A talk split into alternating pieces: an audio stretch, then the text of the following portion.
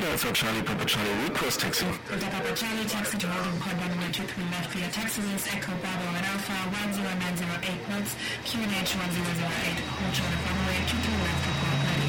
Delta Papa Charlie taxi to holding point runway 23 left right XLS Echo Bravo and Alpha 10908 knots QNH 1008 will hold short runway 23 left. Delta Papa Charlie line up runway 23 left clear for takeoff. Delta Papa Charlie line up runway 23 left clear for takeoff.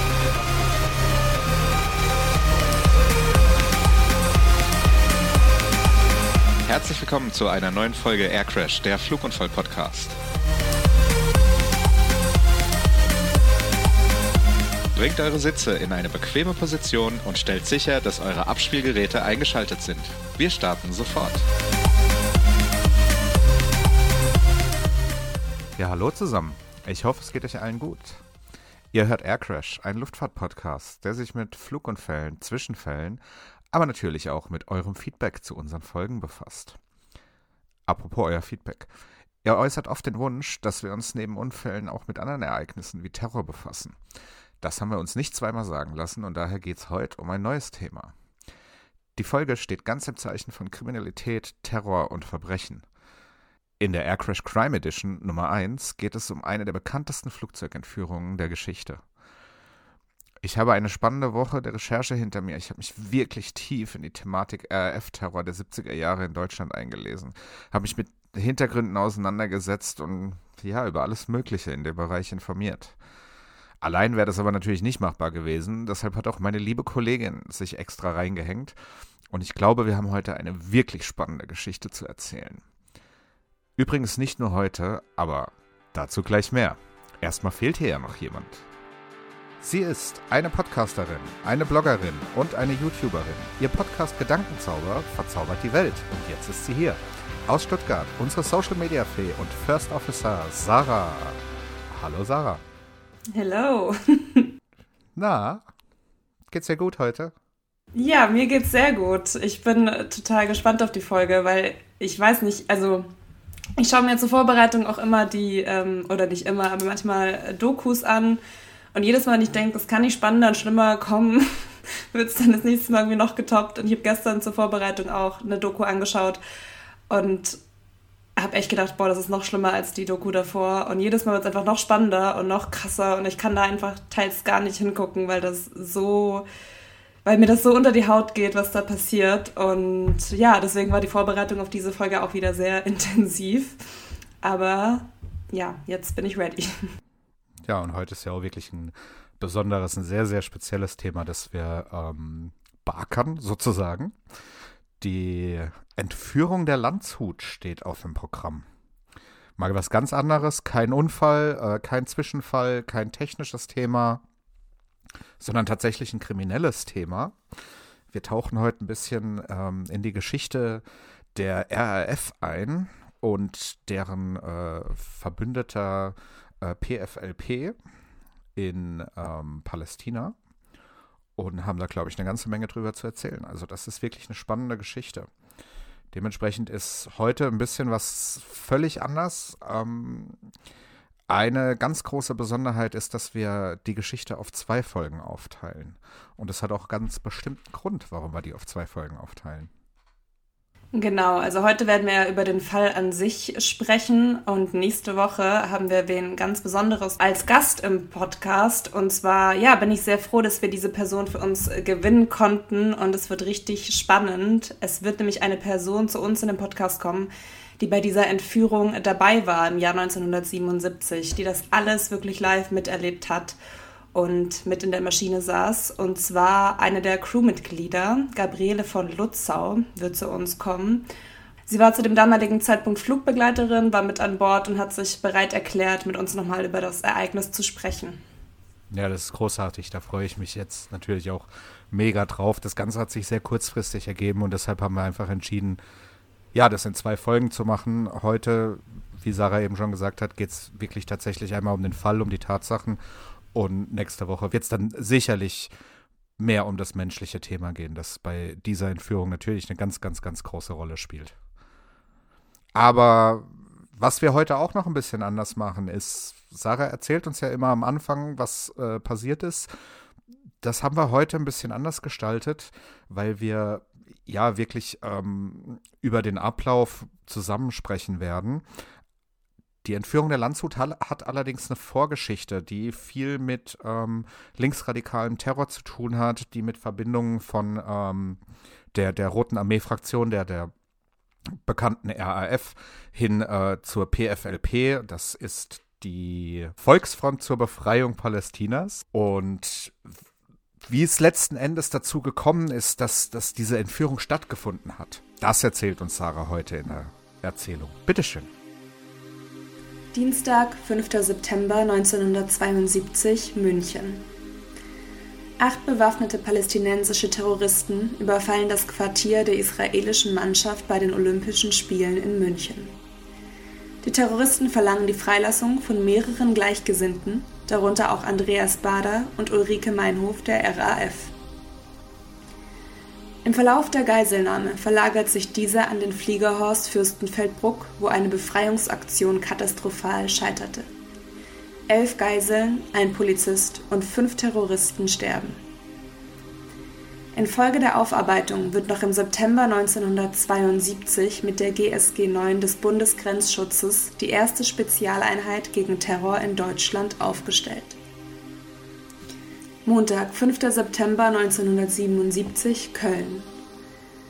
Hans-Martin Schleyer, der Präsident der Bundesvereinigung der deutschen Arbeiterverbände, wird um kurz nach 17 Uhr von seinem Büro zu seiner Dienstwohnung chauffiert. In Köln-Braunsfeld blockiert plötzlich ein Fahrzeug quer die Fahrbahn. Es folgt ein Schusswechsel mit 119 abgegebenen Schüssen in eineinhalb Minuten. Vier Personenschützer sterben, Schleier wird von den Tätern in einen VW-Bus gezogen und entführt. Für die Entführung zeigt sich schnell die linksterroristische RAF verantwortlich und fordert von der Bundesregierung mittels erzwungenen Videobotschaften von Schleier die Freilassung von insgesamt elf inhaftierten RAF-Mitgliedern. Die Bundesregierung rund um Kanzler Helmut Schmidt bildet einen Krisenstab und entscheidet sich, entgegen früherer RAF-Geiselnahmen nicht auf die Forderungen der Terroristen einzugehen. Es folgt ein mehrwöchiges Katz-und-Maus-Spiel, das neben Köln auch in Den Haag, Brüssel und dem Elsass spielen sollte. Westdeutsche Linksterroristen arbeiten zu dieser Zeit oft und intensiv mit palästinensischen Terrorgruppen zusammen. Man teilt Geld und Waffen und entsendet sogar deutsche Terroristen in den Nahen Osten, um diese dort ausbilden zu lassen.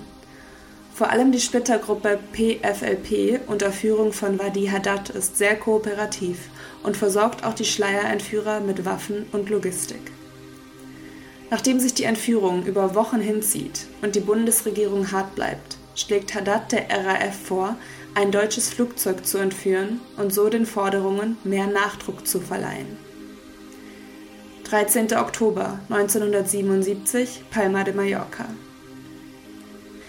Lufthansa 181 startet von Palma de Mallorca nach Frankfurt. An Bord befinden sich 95 Personen, darunter fünf Besatzungsmitglieder. Im französischen Luftraum wird die Maschine von vier Geiselnehmern unter Kontrolle gebracht. Sie hatte Schusswaffen, Handgranaten und Plastiksprengstoff in Kosmetikkoffern und in einem Radio in das Flugzeug geschmuggelt. Die Entführer zwingen die Besatzung zum Umleiten der Maschine nach Larnaca, Zypern, was eine Zwischenlandung in Rom erfordert. Hier beginnt eine Geschichte von Angst, Mut, Tyrannen, Helden und Politik, die sechs Tage dauern sollte. Ja, danke Sarah für die kurze Zusammenfassung. Ähm, kommen wir doch direkt mal auf das eigentliche Thema zu sprechen, nämlich was da an Bord der Landshut passiert ist. Das war ja wirklich eine ganze Menge. Es ging also los auf Palma de Mallorca um 13.30 Uhr. Da war alles normal, ganz normaler Start. Das sollte nach Frankfurt gehen. Ähm, bis 14.30 Uhr, also ungefähr eine Stunde nach Start, war alles okay. Ähm, gegen 14.30 Uhr hat die Flugraumüberwachung in Aix-en-Provence, ich hoffe, ich habe das jetzt richtig ausgesprochen, ähm, das ist in Frankreich, gemeldet, dass es eine Kursabweichung von dem Flugzeug gibt. Forderungen gab es bis dahin äh, überhaupt keine, aber es war ja eben bekannt, ähm, dass das Flugzeug die Richtung geändert hat. Und wir wissen ja auch, dass es dann Richtung Rom geflogen ist. Und Warum es Richtung Rom geflogen ist, ist relativ klar, nämlich weil es zu der Zeit entführt wurde von vier Personen, die Waffen an Bord geschmuggelt haben. Und wer die vier Personen sind, sagt doch jetzt einfach die Sache mal ein bisschen was dazu. Genau, also das waren vier palästinensische Terroristen, darunter zwei Männer und zwei Frauen, die zu der Terrororganisation PFLP gehört haben, die sogenannte Volksfront zur Befreiung Palästinas, die von Wadi Haddad gegründet wurde. Und ja, der ganze Anführer von diesen vier Leuten war Yusuf Akake, ich hoffe, das habe ich jetzt richtig ausgesprochen, der damals 23 Jahre alt war und sich selber aber Kapitän Märtyrer Mahmoud genannt hat, was der Kampfname des im Jahre 1976 getöteten Flugzeugentführers Wilfried Böse war. Und er hat in Chelsea studiert, war polizeibekannter PFLP-Aktivist und wurde 1976 nach sechs Monaten Haft ausgewiesen nach einem zweiten Angriff auf Polizeibeamte. Zudem galt er auch als Hauptverdächtiger an dem Mord des nordjemetischen Regierungschefs, dessen Frau und einem Diplomaten. Dann die zweite Person hieß Zulia Andraves, war 24 Jahre alt und wurde auch speziell ausgebildet für Flugzeugentführungen. Und die Radikalisierung erfolgte durch Leila Chalet, ich hoffe, das habe ich jetzt wieder richtig ausgesprochen, die erste weibliche Flugzeugentführerin ähm, von einem Flug von Rom nach Tel Aviv. Und danach war sie als Journalistin in Kuwait tätig, zwecks politischem Aktivismus und begann im Anschluss eine militärische Ausbildung bei der PFLP. Die weiteren zwei Leute, die zu den Terroristen gehören, waren Nabil Habi und Hind Alamein. Ich, wie gesagt, hoffe, ich habe diese Namen richtig ausgesprochen. Ich glaube, dass du das ganz gut gemacht hast, Sarah. Ich bin mir sogar relativ richtig, dass die so, äh, ich bin mir relativ sicher, dass die so richtig sind. Ähm, ja, jetzt haben wir es eben schon gehört. Der Hauptentführer nannte sich Captain Märtyrer Mahmoud.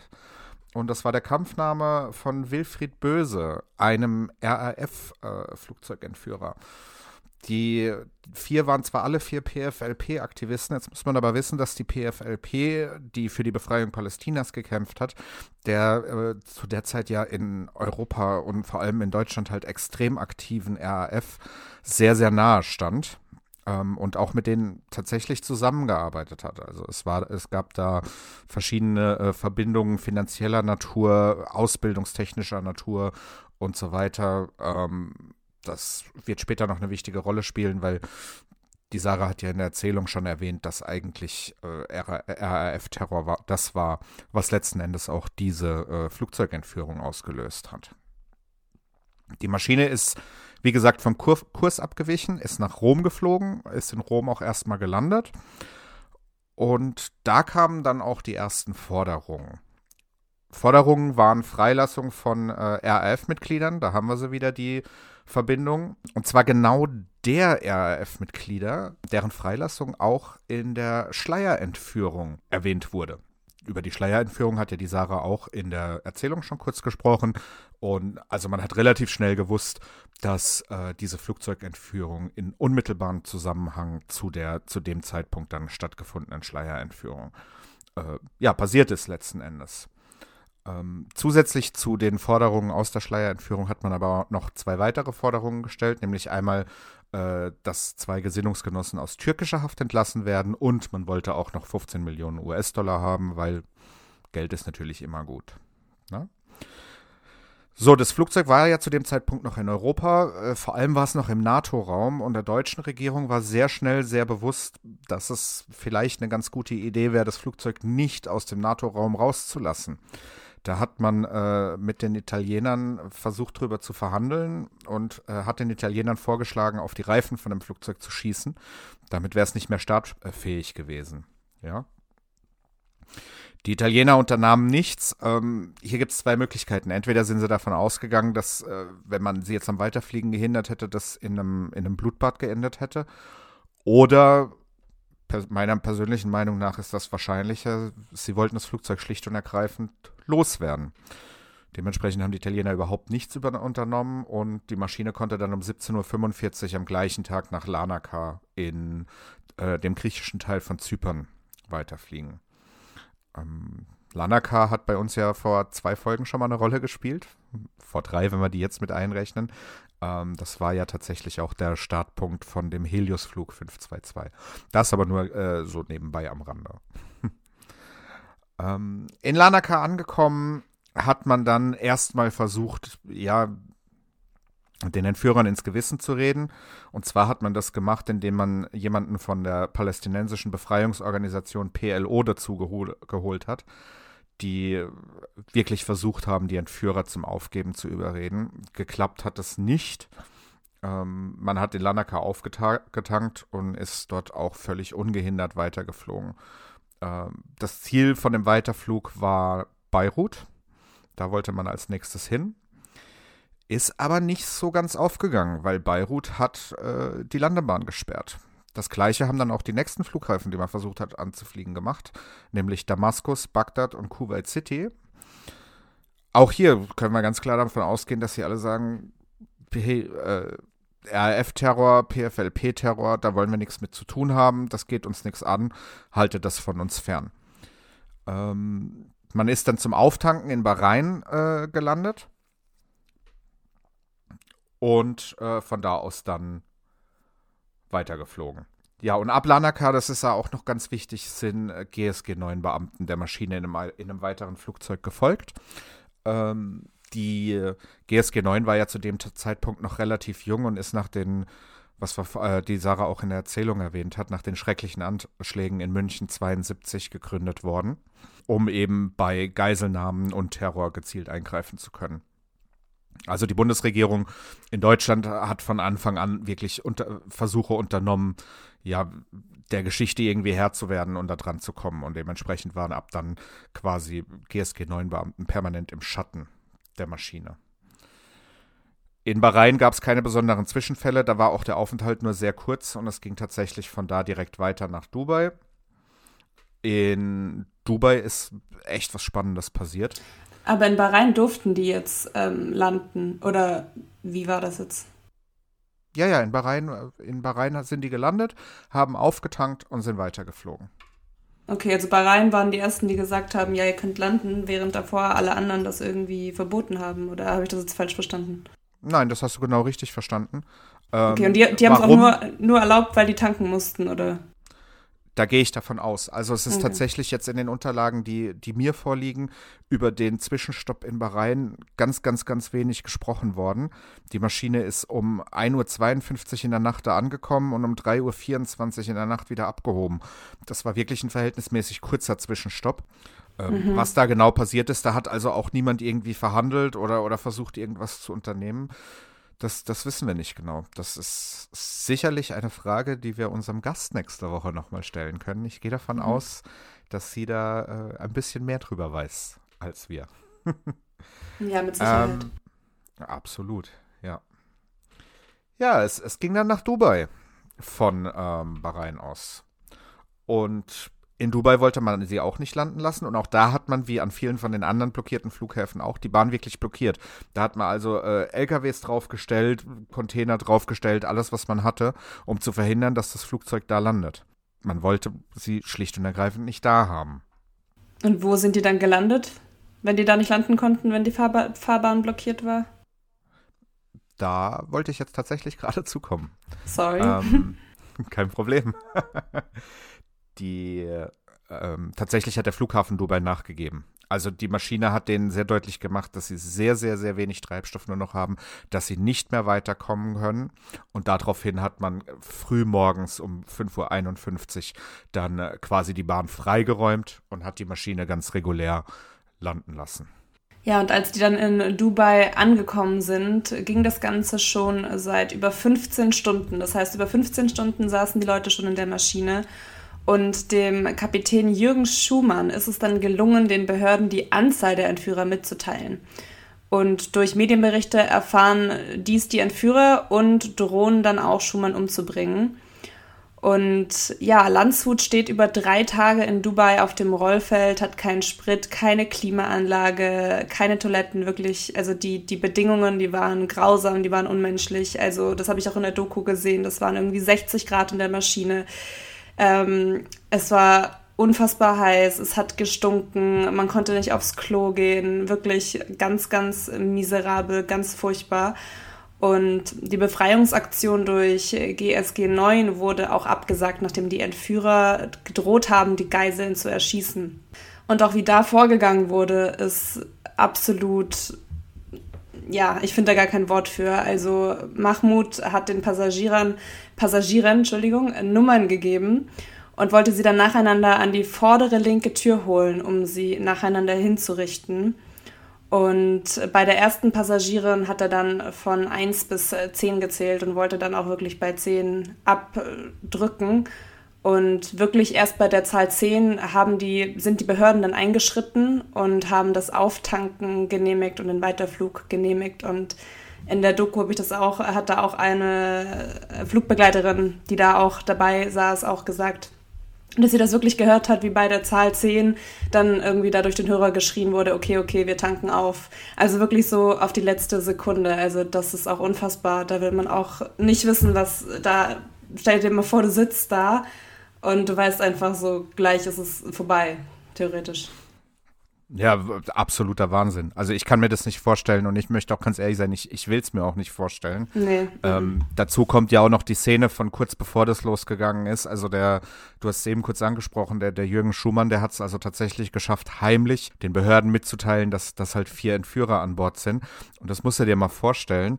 Ähm, das wird dann durch Medienberichte, geht das quasi im Kreis bis zurück an die Entführer, dass ja. man also jetzt weiß, wie viele da drin sind. Und die haben den Mann da daraufhin in den Mittelgang gezogen, zum Hinknien gezwungen und ihm eine Pistole an den Hinterkopf gehalten. Ja, also eine, eine regelrechte Hinrichtungsinszenierung, kannst du sagen. Das ist schon, boah.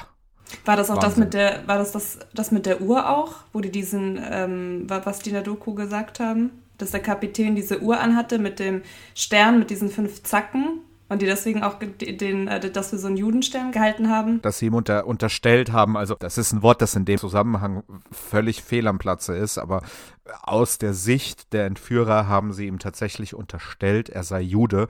Allein bei dieser Aussage, also es fällt mir, es fällt mir schwer, das, das ähm, zu sagen.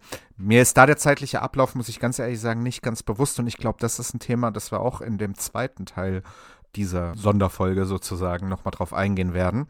Mhm. Ähm, da gibt es, glaube ich, ganz, ganz viel zu erzählen. Passiert ist das auf jeden Fall, ja. Und ich glaube auch, dass das, dass das unfassbar krass war. Ja, er musste ja dann auch seine Uhr kaputt treten, bis zum geht nicht mehr. Also, mhm. aber da können wir dann nochmal nächste Woche genauer drauf eingehen. Ja, also das war, das war wirklich krass. Es ging dann weiter, die Maschine wollte eigentlich von Dubai, oder die Entführer vielmehr, die wollten von Dubai nach Oman. Oman hat aber auch die Landung verweigert. Und dann ging es nach Aden und dort war die Bahn, ähnlich wie in Dubai, mit LKWs und Bussen blockiert. Es gab wieder keinen Treibstoff. So. Aden hat sich aber nicht erweichen lassen und hat die Bahn nicht freigeräumt. Und dann muss man sagen, ähm, wenn wir heute von, von fliegerischen Kunststücken sprechen, dann kommt uns, glaube ich, allen immer äh, Charles Sullenberger und äh, Sullys wahnsinnige Landung auf dem Hudson River in New York äh, in den Sinn.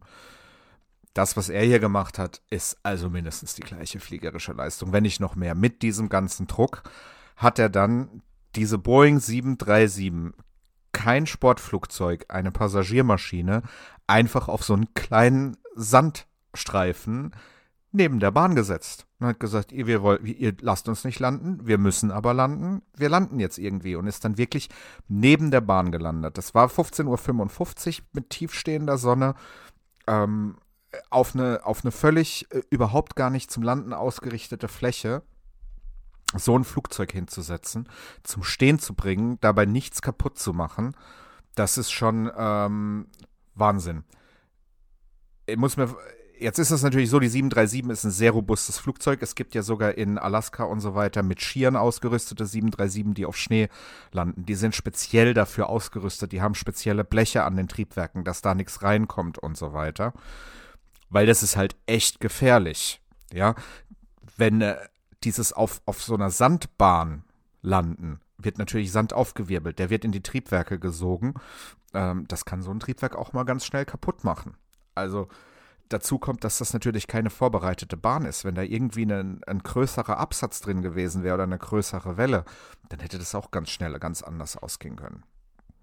Er hat es aber hingekriegt, er hat das Flugzeug da echt zum Stehen äh, bekommen. Ganz kurz mal, es ist aber, äh, wenn ich kurz einwerfen darf, ähm, der Entführer oder einer der Entführer ist jetzt nie selber geflogen? Oder, oder hat die Piloten nein, nur nein. dirigiert? Oder? Nein, ist nie selbst geflogen. Es ist ähm, auch nicht übermittelt, ob dieser ähm, Märtyrer Mahmoud oder, oder Yusuf Al-Kake, wie auch immer man ihn nennen will, äh, in der Lage gewesen wäre, ein Flugzeug zu fliegen. Also das Flugzeug wurde immer ähm, von den Lufthansa-Piloten geflogen. Okay. Und hier gab es ja dann auch eine Szene, auf die wir äh, sicherlich dann nächste Woche nochmal genauer eingehen werden. Nämlich, ähm, da sind die Passagiere sich nach dieser geglückten Landung, also jeder hat gedacht, der stirbt da jetzt. Ja, die, die Flugbegleiter an Bord, die haben ja auch die äh, Notfallverfahren eingeleitet, ähm, haben die, die Notposition ähm, den, den Passagieren nahegelegt und so weiter. Und dann ist das gut gegangen. Und da ist man sich in den Armen gelegen, unter anderem auch mit den Entführern. Also äh, ganz bizarre Szenen, auf die wir auch, ich glaube, da merkt man schon, warum wir das in zwei Folgen machen, weil hier der menschliche Teil wirklich eine ganz große Nummer ist, über die wir noch ganz, ganz, ganz viel ähm, zu erzählen haben. Apropos menschlich. Ähm, in Aden dann gelandet, Flugzeug steht sicher, hat der Kapitän Schumann seine eigentlich nächste Heldentat vollbracht. Er hat es nämlich geschafft, äh, die Entführer zu überreden, dass er die Maschine äh, verlassen darf, um das Fahrwerk zu identifizieren. Hat er dann auch gemacht, war allerdings über eine Stunde verschollen. Warum er eine Stunde weg war, wissen wir tatsächlich erst seit 2008, weil man 2008 die Person ausfindig machen konnte, mit der er geredet hat. Der Mann ist, und das muss man sich jetzt mal vorstellen, zum Tower gelaufen. So ein Flughafen ist nicht klein. Das ist wirklich ein weiter Weg. Ich weiß es nicht genau, wie weit es jetzt in, dem Fall war, aber egal wie, wenn so ein Flugzeug auf der Bahn steht, bis zum Tower ist es weit. Immer. Ja. Und hat ähm, halt versucht, die Maschine festzusetzen, weil er wusste genau, was kommt. Er wusste ganz genau, dass, dass die Terroristen verlangen werden, dass man weiterfliegt. Und er hatte ja im Hinterkopf, dass man auf diesem Sand gelandet ist. Er wusste nicht, wie ist der Zustand der Triebwerke und so weiter. Und weiterfliegen ist da echt eine gefährliche Nummer.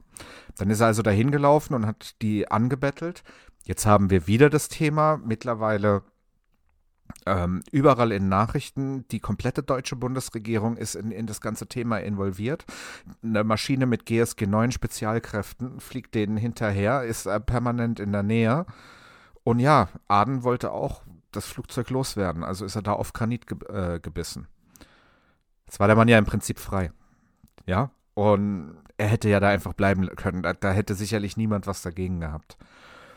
Aber er ist dann selbst und von sich aus zurück zum Flugzeug gegangen zu seinem Flugzeug, zu seinen Passagieren, für die er die Verantwortung hatte, ist komplett freiwillig wieder in dieses Flugzeug gestiegen, um dann halt weiter mit den Entführern zusammen äh, weiterzufliegen.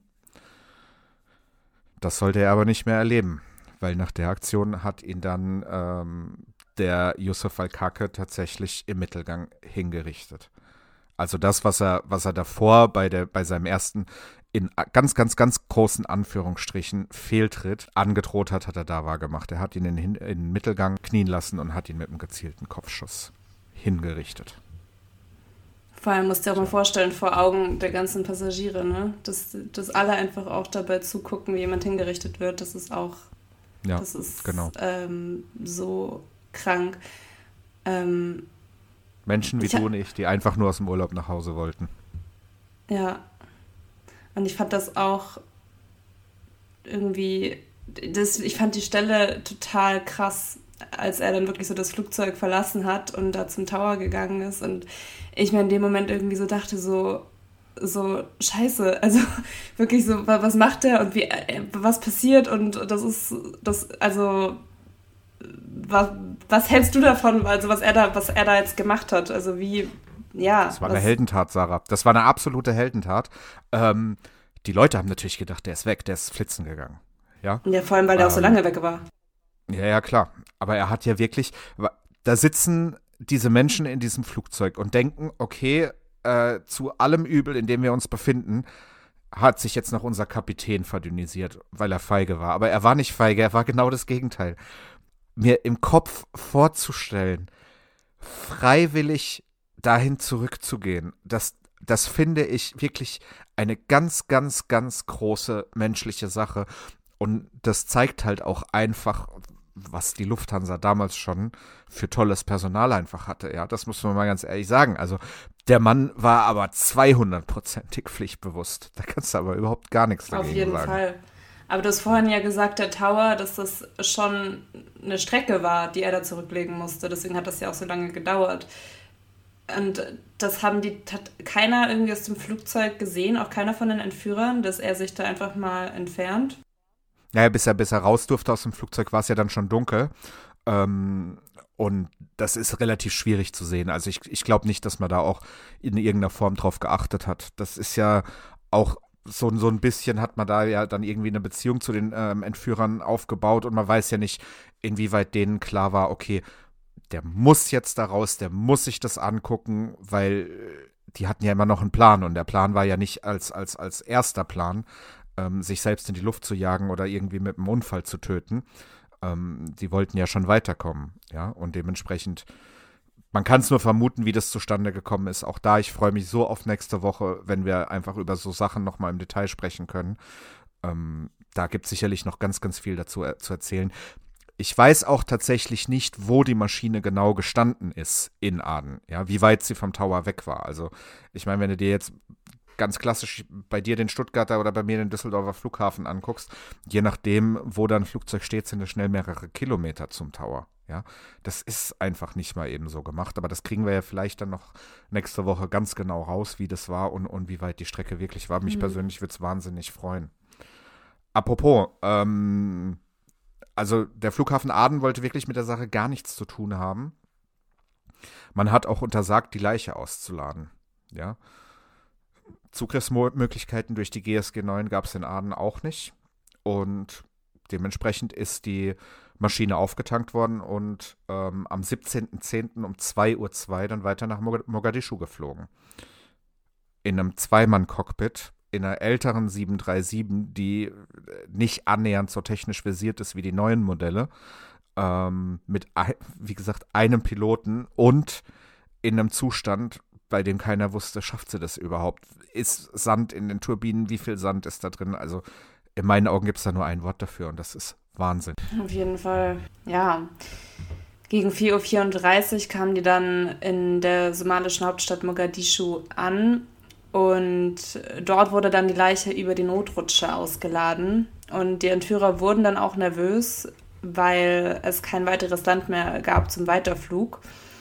Und daher haben die das Ultimatum bis 15 Uhr verlängert zur Entlassung der Inhaftierten. Und dann wurde das auch nochmal richtig heftig. Die haben angefangen, die Passagiere mit Alkohol zu übergießen. Und ja, haben das Ganze quasi für eine Sprengung vorbereitet.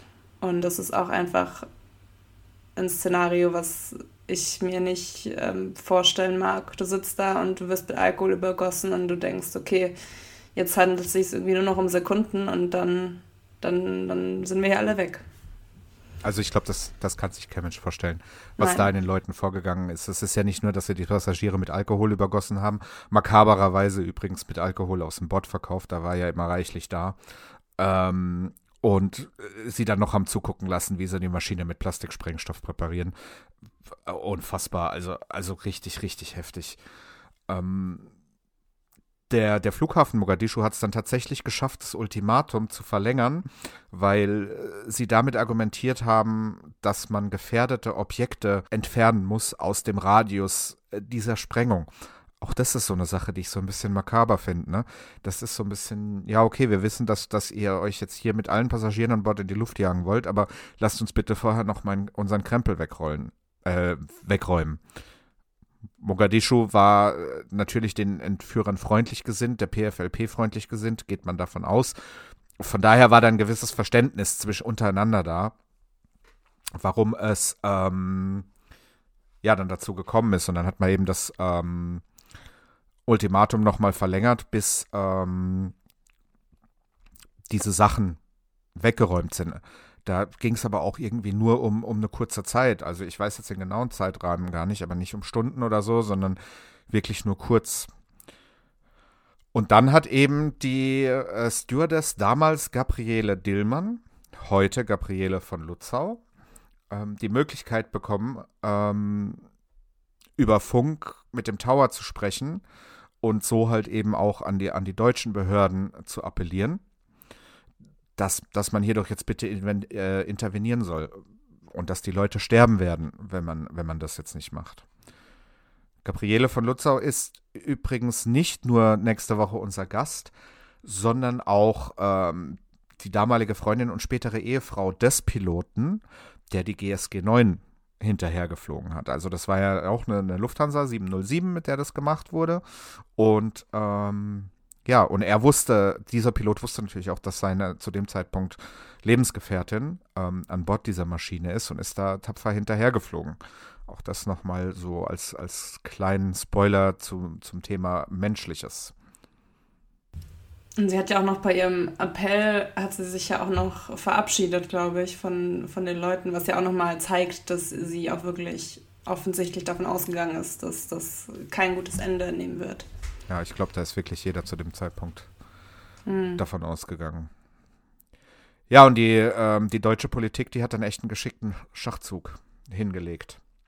Der ähm, Sonderermittler, der das Ganze gemacht hat, der Jürgen Wischnewski, ähm, hat dann den Entführern gesagt, okay, wir gehen auf eure Forderungen ein. Das dauert aber natürlich ein paar Stunden. Daraufhin hat man das ähm, Ultimatum verlängert bis äh, zum 18.10.1.30 Uhr. Diese Aussage, dass man auf die Forderungen eingeht, war aber tatsächlich ein Bluff. Also es war zu dem Zeitpunkt, so wie es heute auch ist, mit äh, Terroristen wird nicht verhandelt, aber man hat dadurch eben Zeit geschunden. Und zwar Zeit dafür geschunden, den Zugriff ähm, vorzubereiten. Jetzt hatten wir da natürlich das nächste Problem. Somalia, sehr palästinafreundlich, ähm, hat sich gesagt, nein, wir wollen nicht, dass ihr dieses Flugzeug äh, auf unserem Boden stürmt. Und da hat dann ähm, der Wischnewski tatsächlich das nächste Mal gelogen, Gelogen ist in dem Fall ein böses Wort, also das ist äh, geschickt verhandelt, würde ich es eher nennen. Und er hat ähm, den Behörden in Somalia gesagt, das sind drei Deutsche und ein Palästinenser, also die Entführer sind drei Deutsche und ein Palästinenser. Außerdem hat man Somalia Waffenlieferungen in Aussicht gestellt und das Ganze ihnen ganz elegant als sogenannte Joint Operation verkauft. Also man hat gesagt, ähm, wir machen das mit euch zusammen und ähm, dann haben wir im Prinzip alle, wenn es gut geht, den, den, ähm, die positiven Nachrichten, die daraus kommen. Ja, was dann passiert ist, ist äh, eine der be bekanntesten Spezialeinheitsoperationen der Welt, und zwar die Operation Feuerzauber. Am 18.10. um 0.05 Uhr hat der Zuschlag dann begonnen. Es war hier nicht, nicht ganz klar, wer beteiligt war. Ähm, die SAS, eine britische Spezialeinheit, gibt vor, sie war beteiligt, sie hätte Blendgranaten gestellt. Die GSG 9-Führung sagt wiederum, sie hätte das abgelehnt, sie hätten die nicht äh, genommen. Und es war natürlich offiziell ein somalisches Ranger-Bataillon beteiligt. Ähm, ja, die GSG 9 unterstand im Bundesgrenzschutz. Der Bundesgrenzschutz sagt bis heute, er hat das alleine gemacht. Die Professionalität, ohne da jetzt jemandem nahe treten zu wollen, spricht auch dafür, dass es tatsächlich so war, dass die GSG 9 letzten Endes ähm, das Ganze alleine gemacht hat. Und die hatten ja auch richtig Angst, als die sich an das Flugzeug genähert haben, weil äh, die ja unglaublich große Schatten geschlagen haben unter dem Flugzeug und die ja unglaublich Angst hatten, dass das oben irgendwie auffällt. Das ja, genau. war ja war ja auch noch so genau, eine durch die Beleuchtung halt war es so, dass sie, also sie haben sich unterm Flugzeug angenähert und durch die Beleuchtung war es halt so, dass die Schatten so weit rausgeragt sind, dass wenn jemand zum falschen Zeitpunkt aus dem Fenster geguckt hätte, dass er sofort gesehen hätte, hey, da ist jemand unter dem Flugzeug unterwegs. Das ist auch krass einfach. Nee, krass ist äh, untertrieben, mir fällt kein Wort dafür ein. Auf jeden Fall ja. haben die dann alle sechs Türen, also es gab einen Zugriff auf alle sechs Türen gleichzeitig. Drei Entführer wurden direkt erschossen. Einer von ihnen hat überlebt, das war die Andavis. Wenn noch schwer verletzt, hat aber überlebt. Und ja, ähm, auch unter anderem die Flugbegleiterin Gabriele Dillmann, beziehungsweise heute von Lutzau, wurde verletzt. Und die Operation hat vier Minuten gedauert und ansonsten gab es keine weiteren Opfer. Das heißt, von den Passagieren sind dann alle unverletzt ähm, rausgekommen, oder? Absolut, ja. Es war, also sicherlich war da die ein oder andere Schramme im Spiel, also was wir so als leichte Verletzung bezeichnen, aber es hat eben niemand irgendwie was Ernstes davon getragen. Und das in einem Flugzeug mit Waffengewalt, in einer unklaren Lage, in der man nicht genau weiß, wo sich die, wo sich die Entführer be äh, befinden. Wahnsinn. Also unfassbar gute Operation, was, was der Bundesgrenzschutz mit seiner GSG 9 da hingelegt hat. Ähm, ja, ganz toll, ganz, ganz, ganz großartig. Ganz großartig war in dem ganzen Zusammenhang übrigens auch die Rolle unseres damaligen Bundeskanzlers Helmut Schmidt. Der hat zwar um 0.12 Uhr von Jürgen Wischnewski mitgeteilt bekommen, dass alles geklappt hat, aber der Mann hat nicht nur geraucht wie ein Schlot, der war auch echter Staatsmann. Und er hat tatsächlich die komplette Verantwortung für diese Operation auf sich äh, genommen. Und wir wissen heute, dass er seinen Rücktritt bereits vorbereitet hatte für den Fall, dass die Operation fehlschlägt. Dazu ist es natürlich dann letzten Endes ähm, nicht gekommen. Die Operation hat geglü ist geglückt. Helmut Schmidt konnte Bundeskanzler bleiben. Und ja, die, der Fehlschlag der Terroristen hat dann ähm, tatsächlich unmittelbar quasi am gleichen Tag in der Folgenacht sozusagen an die äh, zur Todesnacht von Stammheim geführt.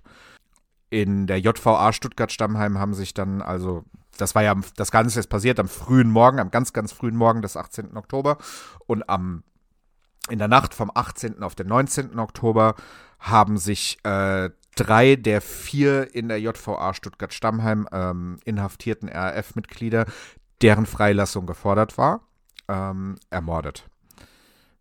Eine vierte hat den äh, Versuch schwer verletzt. Überlebt. Trotzdem sollte die ganze Sache noch ein weiteres Todesopfer ähm, fordern, und zwar denjenigen, mit dem alles losging, nämlich äh, Hans-Martin Schleier. Ja, da hat die RAF am 19.10. die Ermordung bekannt gegeben. Und zwar wurde er am gleichen Tag im Kofferraum eines Audis in Mülheim im Elsass tot aufgefunden und wurde mit drei Schüssen in den Hinterkopf hingerichtet. Also, ja, ganz, ganz skrupellos, wie, was da alles passiert ist und wie ging es mit der Maschine dann eigentlich weiter nach der Entführung? Ja, die ist erstmal weitergeflogen für die Lufthansa. Ich meine, da muss man jetzt ehrlich sagen. Apropos ja. weitergeflogen, ich werfe kurz was ein. Ich habe auch gelesen, dass der Pilot ähm, der Landshut sechs Wochen nach dem Vorfall wieder normal geflogen ist. Das fand ich auch echt knackig. Der sechs Wochen meinst du, der Vollständigkeit ja. halber. Mhm. Ja, ja, sechs Wochen, das ist, das ist ja nichts. Das ist ja nichts. Ab, absolut. Wie willst du denn in sechs Wochen so eine Tat irgendwie ansatzweise verarbeiten? Also, dass der da äh, wieder so schnell geflogen ist, Hut ab. Also, ich hätte verstanden, wenn er sagt, er fliegt gar nicht mehr oder braucht drei Jahre Pause. Und der hat sich dann nach sechs Wochen wieder hingesetzt. Wäre das heute überhaupt erlaubt? Also, meinst du, man dürfte heute nach so einer Tat, wenn man sowas miterlebt hat, sechs Wochen später einfach wieder fliegen oder würden da alle möglichen psychologischen Tests gemacht werden, ob man überhaupt in der Lage ist, äh, wieder zu fliegen? Die werden gemacht, ähm, aber wenn du in der Lage bist zu fliegen, darfst du wieder fliegen. Und äh, was machst du denn, wenn du vom Pferd fällst? Das kannst du nicht vergleichen. Kannst du nicht, aber es ist halt was Wahres dran. Ne? Also es ist wirklich, ähm, es kommt aus der Militärfliegerei, ist es absolut bekannt, wenn was passiert und die Leute setzen sich nicht sofort wieder rein, dann werden sie sich nicht nie wieder reinsetzen. Ähm, ich bin kein Psychologe, über diese, über diese Auffassung kann man jetzt streiten. Ähm, ja, also. Also du meinst, wenn man noch länger Pause machen oder sehr lange Pause macht, dass es dann einem schwieriger, schwer, schwerer fallen würde, wieder anzufangen, also wieder zu fliegen. Genau, absolut. Okay. Trotzdem fand ich echt, echt, echt krass. Ich auch, total. Apropos Fliegen. Ähm, wir wollten noch drüber sprechen, wie es mit der Landshut weitergegangen wurde, äh, weitergegangen ist. Die wurde also natürlich intensiv gecheckt und repariert und ist dann bis 1985 tatsächlich im äh, Passagierliniendienst äh, für die Lufthansa geflogen. Ähm, danach war sie immer mal wieder als Frachter- oder Passagiermaschine im Einsatz bei insgesamt sechs Gesellschaften in Frankreich, Indonesien und Südamerika. Und zuletzt 2002 bis 2008 bei TAF in Brasilien. In 2008 wurde sie dann ausgemustert und in Fortaleza, Brasilien abgestellt. Was danach passiert ist, ist sicherlich dem einen oder anderen noch im Kopf, weil das ist recht ähm, aktuell. Als es also daran ging, dass das Flugzeug so langsam verschrottet werden soll, ist tatsächlich die Bundesregierung Deutschland, unsere jetzige aktuelle Bundesregierung Deutschland, im Jahre 2017 eingetreten und hat die Maschine für den Schrottwert, das waren ungefähr 20.000 Euro, gekauft. Und im September 2017 ist sie mit zwei äh, Transportflugzeugen nach Friedrichshafen gebracht worden. Und dort ist sie auch jetzt noch. Ähm, Sie sollte im Dornier-Museum in eine Dauerausstellung zum RAF-Terror eingebunden werden. Und ja, Deutschland wäre halt nicht wirklich Deutschland, wenn es einfach mal so funktionieren würde, wie, ähm, wie man es geplant hat. Das Museum konnte letzten Endes ähm, der Bundesregierung kein Konzept vorlegen. Die Bundesregierung wiederum hat dann nach alternativen Standorten für das Flugzeug gesucht. Da war Stuttgart-Stammheim äh, tatsächlich im Gespräch, Bonn war im Be äh, Gespräch und Berlin-Gato. 2020 hat man sich dann, dann doch wieder besonnen, ähm, das Flugzeug in Friedrichshafen zu lassen, dass dort ein spezieller Hangar gebaut wird und ähm, dass die Bundesregierung die Ausstellung, die dort entstehen wird, auch über zehn Jahre äh, bezuschussen wird.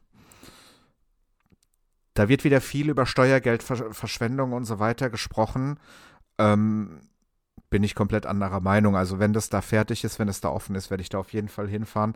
Äh, wir haben schon andere Sachen irgendwie geschützt, die, die nicht so einen großen historischen Wert hatten wie dieses Flugzeug. Und ich persönlich freue mich sehr, dass es bald der Öffentlichkeit zugänglich äh, gemacht wird. Ich wünsche mir sehr, dass es komplett in diese ja damals wunderschöne Lufthansa-Lackierung mit dem komplett äh, polierten Boden und dem blauen Streifen über die Fenster ähm, zurückversetzt wird und wirklich so, wie sie damals geflogen ist, mit dem Kennzeichen DA, ähm, also Delta Alpha Bravo, Bravo Charlie Echo, ähm, ausgestellt wird. Das, das fände ich wirklich toll. Ja. Ich weiß nicht, wie es dir geht, aber irgendwie mir ist äh, in der Folge richtig, mir ist mein, mein Herz ist richtig schwer geworden. Irgendwie fand das echt, für, also für mich hat sich das auch anders angefühlt als die bisherigen Folgen. Mir ist es super nahe gegangen und ich weiß nicht, ich fand das echt allein schon schwierig darüber zu sprechen. Deswegen will ich gar nicht wissen, wie das damals alles wirklich war. Weißt du, was ich glaube? Hm? Oder was heißt, was ich glaube? Mir geht es auf jeden Fall so. Ähm, wenn wir uns einen Unfall angucken, ja, und wir befassen uns damit, ich mit einem relativ breiten Verständnis dafür, du mit einem mit von Folge zu Folge wachsenden Verständnis äh, von der technischen Seite oder auch wenn es um menschliches Versagen geht, das ist alles irgendwie immer noch erklärbarer als das, was zu Terror führt.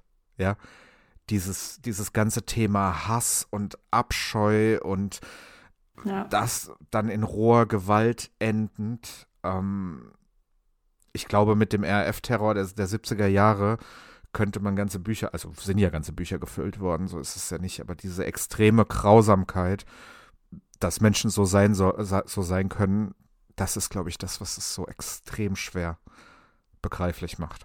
Ja, vor allem, ich denke auch immer, so wie das uns vermittelt und dargestellt wird, das ist ja nochmal was ganz anderes als das, wie es wirklich war. Das ist ja nochmal viel, viel, viel, viel schlimmer, wenn du das wirklich so miterlebt hast als wenn wir das irgendwo in einer Doku sehen oder lesen oder sonst was oder in einem Film. Oder das kannst du ja eigentlich gar nicht vergleichen. Und ich finde das so. Das ist so. Also, ja. Ich finde da keine Worte für. Und ich fand. Äh, ich, ich, ja, mir tut es wirklich im Herzen weh, wenn ich überlege, wie viele Menschen da einfach das mitgemacht haben, die wahrscheinlich ähm, heute noch ja, ein Trauma davon getragen haben, ähm, das wahrscheinlich niemals so komplett verarbeiten können. Und das ist einfach, ich kann, ja, das, du merkst schon, ich weiß nicht mehr, was ich dazu sagen kann. Also mir ging Ja, das klar. unglaublich nah. Es ist ja auch wirklich eine wahnsinnige Geschichte. Das ist, ähm, was da passiert ist, das, das hätte sich auch kein äh, Drehbuchautor ausdenken können. Ja, also das ist, ähm, es ist ja nicht umsonst mehrfach verfilmt worden. Ähm, war einfach Wahnsinn. Also absolut. Total, ja. Und nächste Woche werden wir dann nochmal genauer darauf eingehen, auf, die, auf den menschlichen Aspekt, wenn wir mit Gabriele von Lutzer darüber sprechen. Und dann nochmal auch ein bisschen detaillierter darüber sprechen, was in der Maschine, wie das da genau alles abgelaufen ist, weil wir ja mehr die Sicht von außen, sage ich mal, heute präsentiert haben, aber weniger die Sicht von innen. Und das wird sie uns, denke ich, auch nochmal sehr gut erklären und schildern können. Und ähm, da gibt es bestimmt auch noch ganz, ganz viel, was wir nicht wissen. Und ja, da bin ich auf jeden Fall schon sehr gespannt drauf. Ich auch, absolut. Also da, ich freue mich da sehr drauf. Ähm, wobei ich auch mit gemischten Gefühlen ein bisschen da dran gehe, weil ich glaube, dass es, dass es äh, allgemein schwierig wird, äh, äh, darüber zu sprechen. Aber, aber schauen wir es uns an, was da kommt. Ja, voll, voll. Ich denke mir das auch gerade schon, wenn mich die Folge heute schon so mitgenommen hat, ähm, liege ich wahrscheinlich nächste Woche heulend hier, aber trotzdem möchte ich unbedingt mehr erfahren und bin auch sehr gespannt auf ihre Berichte. Das bin ich auch, auf jeden Fall. Und äh, wie immer kommen wir jetzt am Ende der Folge noch zum Feedback, das uns erreicht hat. Es sei denn, du wolltest jetzt noch irgendwas äh, dazufügen. Noch habe ich. Nein. Äh, okay.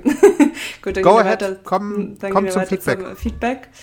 Und zwar schreibt uns Helge auf Instagram: Hallo zusammen, euch noch ein gutes neues Jahr und Glückwunsch zur Aeroflot-Folge. Die ist echt wieder gut geworden. Zwei kleine Anmerkungen dennoch: PFD, Primary Flight Display bei Airbus. Ihr sagt, glaube ich, Personal.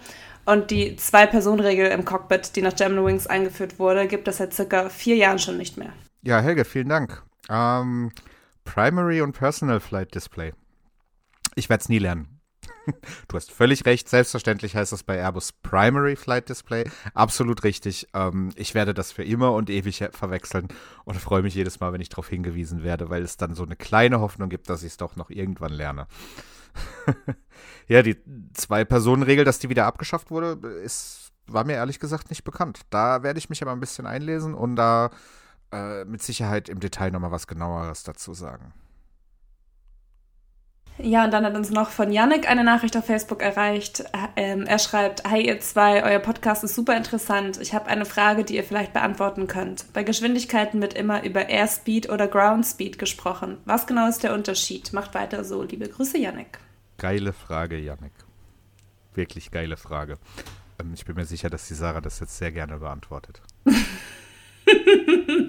ja, klar, kein Problem.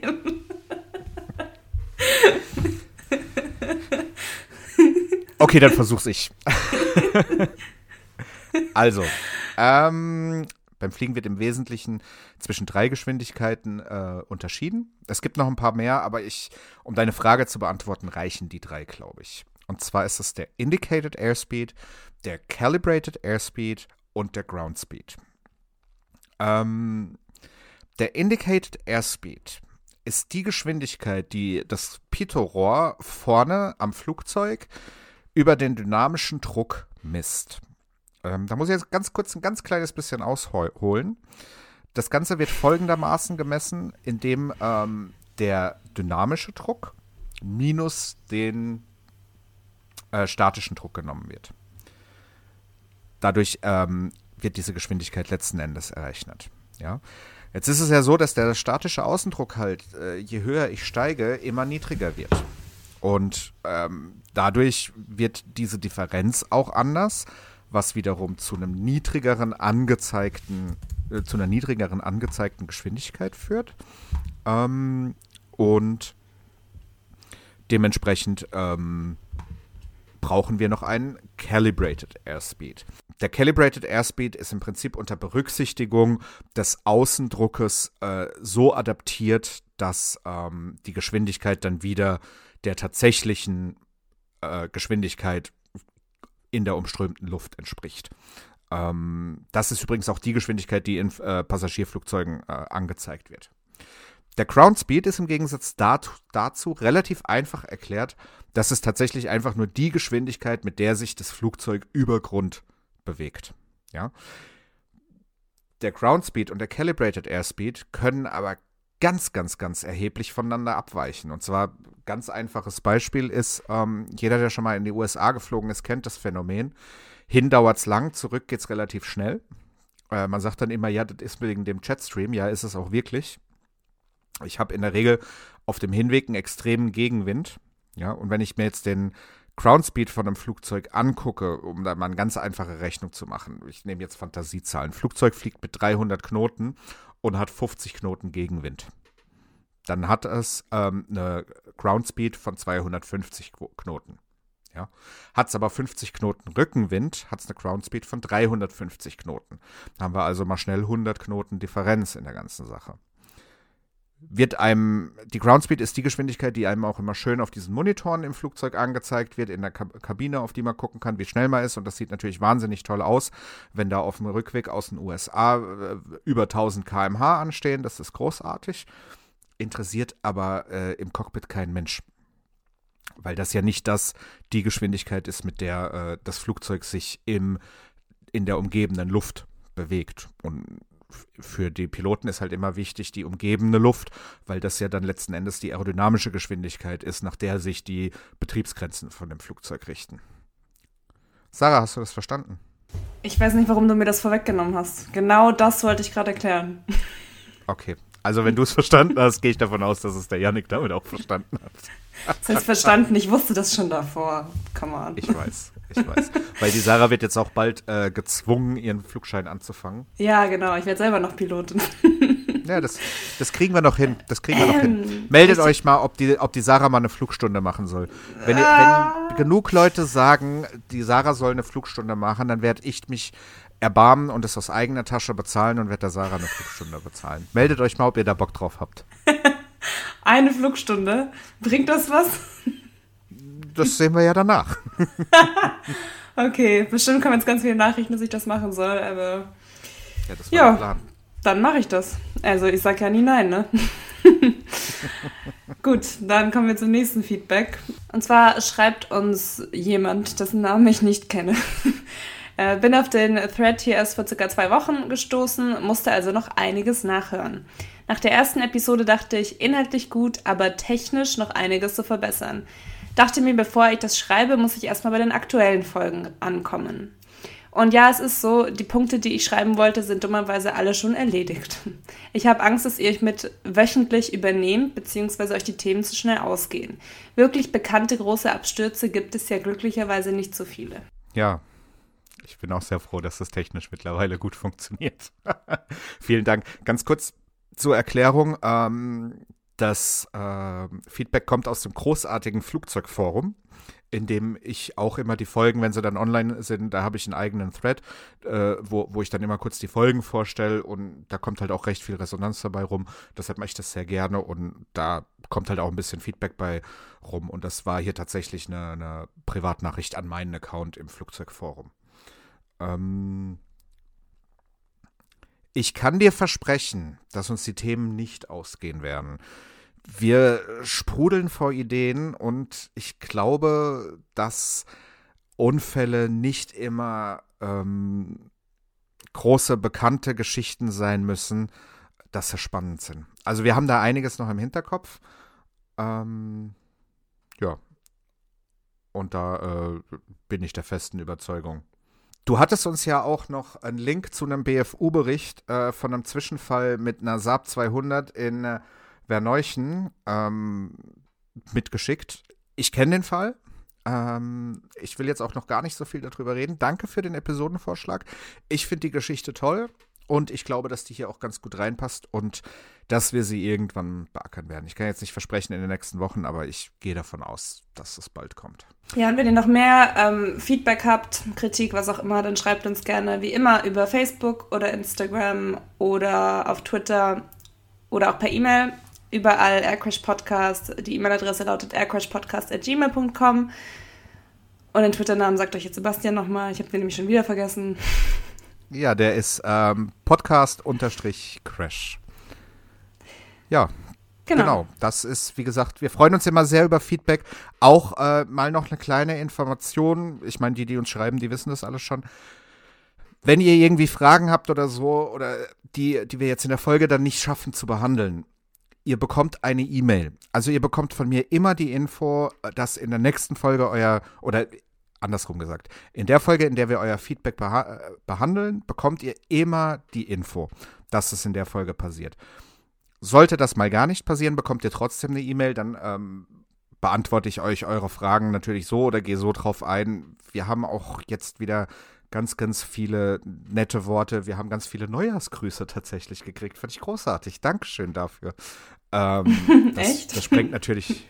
Danke. Ja, echt. ihr, lest, ihr, ihr seht, ich lese auch aktiv unser Feedback. Ja, Sarah liest dann immer das, was ich aufbereitet habe. Ähm, das müssen wir vielleicht mal ändern, dass sie Zugriff zu der E-Mail-Adresse kriegt. Müssen wir mal schauen. Wenn sie lieb ist, mache ich das. Ähm, ja, dementsprechend, also schreibt uns großartig, wie ihr das macht. Und, und wenn es mal euer Feedback nicht in die Folge schafft, dann kommt es in einer der nächsten Folgen. Und wenn das auch gar nicht geht, weil es jetzt zu speziell oder zu weit weg ist oder sonst irgendwas, nehme ich mir immer die Zeit und, und schreibe euch dann auch nochmal eine Antwort drauf. Also von daher freue ich mich total von euch zu hören. Ja, nächste Woche geht es dann, wie gesagt, weiter mit dem zweiten Teil mit unserem Interviewgast Gabriele von Lutzer, die damals als Flugbegleiterin mit in der Maschine saß. Und ja, dann würde ich sagen, war es das für heute. Und dann hören wir uns nächste Woche. So sehe ich das auch. Dann macht's gut, habt eine schöne Woche. Freut euch auf nächsten Freitag. Wir freuen uns sehr. Bis dahin. Tschüss. Tschüss.